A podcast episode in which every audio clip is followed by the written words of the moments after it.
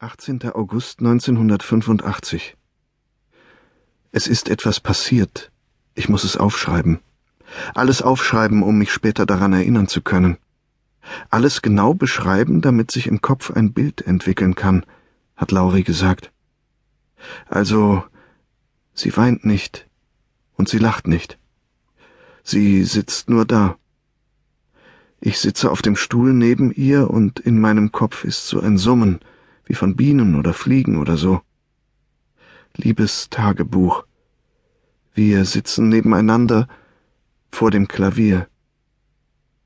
Sie sieht ganz konzentriert die Tasten an, und dann schlägt sie eine Taste an und es klingt hell. Und es ist warm. Wir schwitzen beide.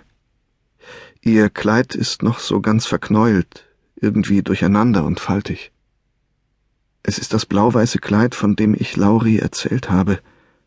So ein leichtes Sommerkleid, und darunter kann man die Form ihrer Brüste ziemlich genau sehen oder ahnen vielleicht eher.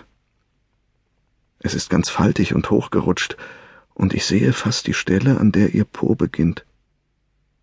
Der Ton klingt hell und ist etwas lauter als das Summen, und das Summen ist ja auch nicht wirklich da, es ist nur in meinem Kopf. Das Fenster ist geöffnet. Wind weht rein, aber warm. Lachen und Planschen vom See. Das sind sicher die Kinder aus dem Nachbarhaus. Draußen ist es ganz heiß, ich habe ziemlich geschwitzt, als ich mit dem Fahrrad zu ihr rausgeradelt bin. Und dann sitzen wir schwitzend nebeneinander, nachdem das alles passiert ist. Aber sie zittert auch. Ihr ist sicher nicht kalt, weil sie ja schwitzt und irgendwie außer Atem ist, aber sie zittert ja auch und schlägt wieder eine Taste an. Etwas höher als vorher, also noch heller. Es klingt irgendwie hell und leise, also beides gleichzeitig. Wie so ein geflüsterter Schrei. Herbst. Kimo Joenta lebte mit einer Frau ohne Namen in einem Herbst ohne Regen.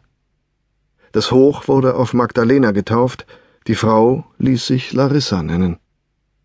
Sie kam und ging. Er wusste nicht woher und wohin. Abends, wenn er nach Hause zurückkehrte, blieb er für eine Weile im Wagen sitzen und suchte hinter den Fensterscheiben nach Anzeichen ihrer Anwesenheit. Manchmal brannte Licht, das nicht gebrannt hatte, als er am Morgen losgefahren war. Manchmal war es dunkel. Wenn Licht brannte, war sie meistens nicht da. War es dunkel, saß sie mit angewinkelten Beinen auf dem Sofa und lachte, wenn er sie fragte, wie ihr Tag gewesen sei. Sie lachte und lachte, bis Kimoyoenta irgendwann einstimmte. Einige Male fragte er sie, warum sie immer das Licht einschaltete, wenn sie ging, und warum sie im Dunkeln saß, wenn er nach Hause kam. Sie antwortete nicht.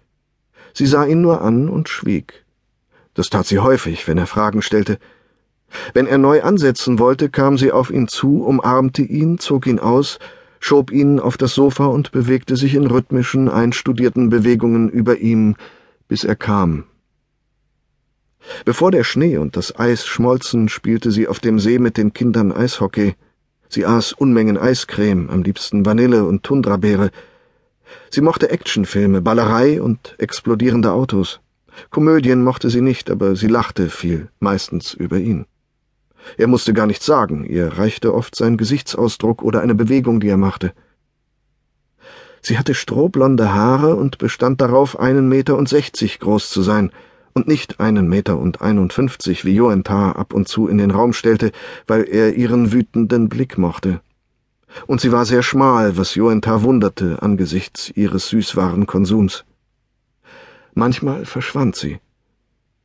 Unter ihrer Handynummer erreichte er die fremde anonyme Stimme einer Mailbox. Er sprach Nachrichten auf und spürte, wie seine Worte in der Stille versickerten. Unter der Mailadresse, die sie ihm gegeben hatte, schrieb er Texte, die nie beantwortet wurden. Er saß in einem leeren Haus mit dem Handy in der Hand vor dem Laptop und wartete.